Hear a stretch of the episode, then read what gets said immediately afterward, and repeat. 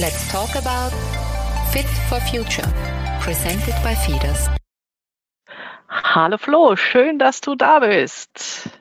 Hallo Angela, danke für die Einladung. Also du, in wenigen Tagen ist ja wieder Weihnachten, das Fest der Liebe. Und bei aller Vorfreude können die Feiertage ja durchaus anstrengend und stressig sein. Deswegen hast du für die heutige Folge was Besonderes mitgebracht. How to Survive Christmas. Also Überleben unterm Weihnachtsbaum.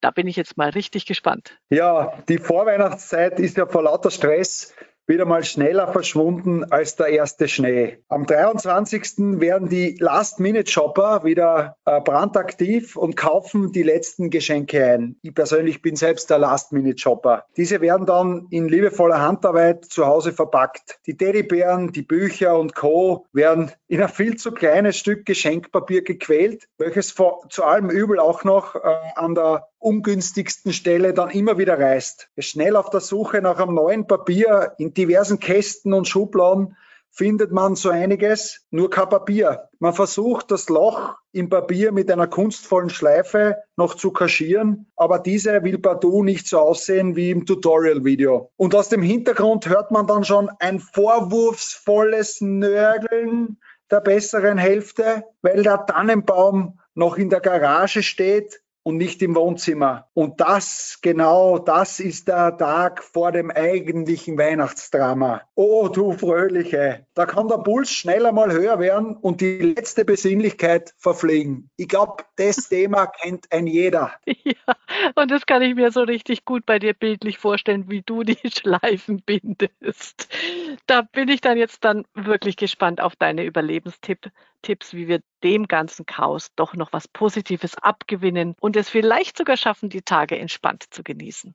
Ja, das, der erste Tipp ist, glaube ich, der wichtigste, ist einfach dankbar zu sein.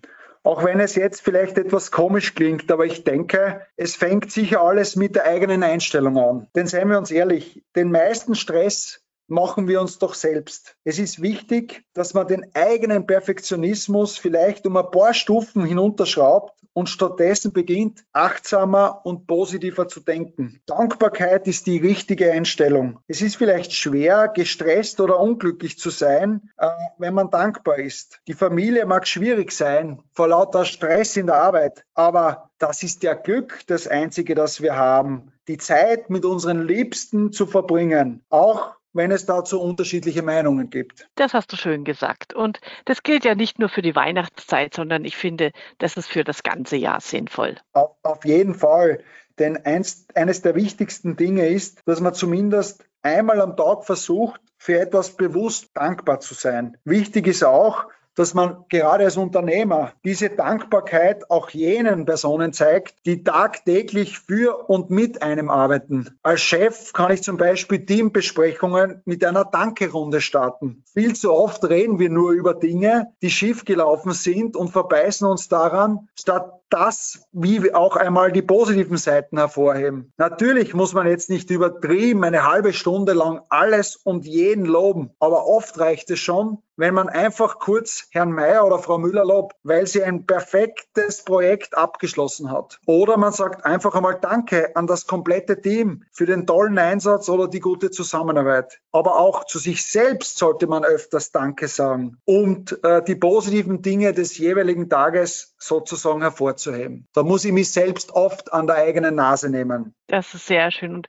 da kann ich ja mal an dieser Stelle Danke sagen an dich und alle anderen bei der FIDAS für die tolle Zusammenarbeit. So, welche Tipps hast du denn noch, wie man den Weihnachtsabend selbst überlebt? Ja, ich glaube, der wichtigste Tipp ist, das eigene Denken ändern. Die letzten Jahre waren ja bekanntlich stressig. Na und? Lassen Sie das hinter sich und stellen Sie sich morgens beim Zähneputzen den Weihnachtsabend wie das Dinner for One vor. Sie wissen genau, was kommt und lachen einfach darüber. Tante Erna beschwert sich über den schiefen Baum. Onkel Gustl erzählt jedes Mal den gleichen depperten Witz.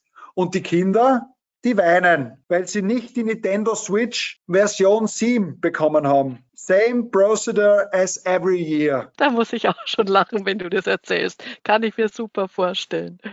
Hast du noch einen Tipp? Ja, sich selbst belohnen. Im Alltag vergessen wir immer auf uns selbst. Das heißt, vor dem Hintergrund wäre es ganz wichtig, einmal sich selbst etwas Gutes zu tun. Da gibt es natürlich unterschiedlichste Zugänge. Der eine wünscht sich eher ein Weihnachtsfondue oder ein Weihnachtsraclette als Belohnung. Der andere trinkt ein gutes Glas Wein und ich zum Beispiel freue mich über mein eigens gebrautes Bier, was ich am Weihnachtsabend aus meiner Zapfanlage anzapfen kann. Wunderbar. Das ist ein guter Tipp, den merke ich mir jetzt, weil ich das nächste Mal, wenn ich dich besuche, will ich da auf alle Fälle einen Schluck mit dir trinken. Ja, jetzt ja. setz mich nicht unter Druck. Die Bierqualität ist leider nicht konstant.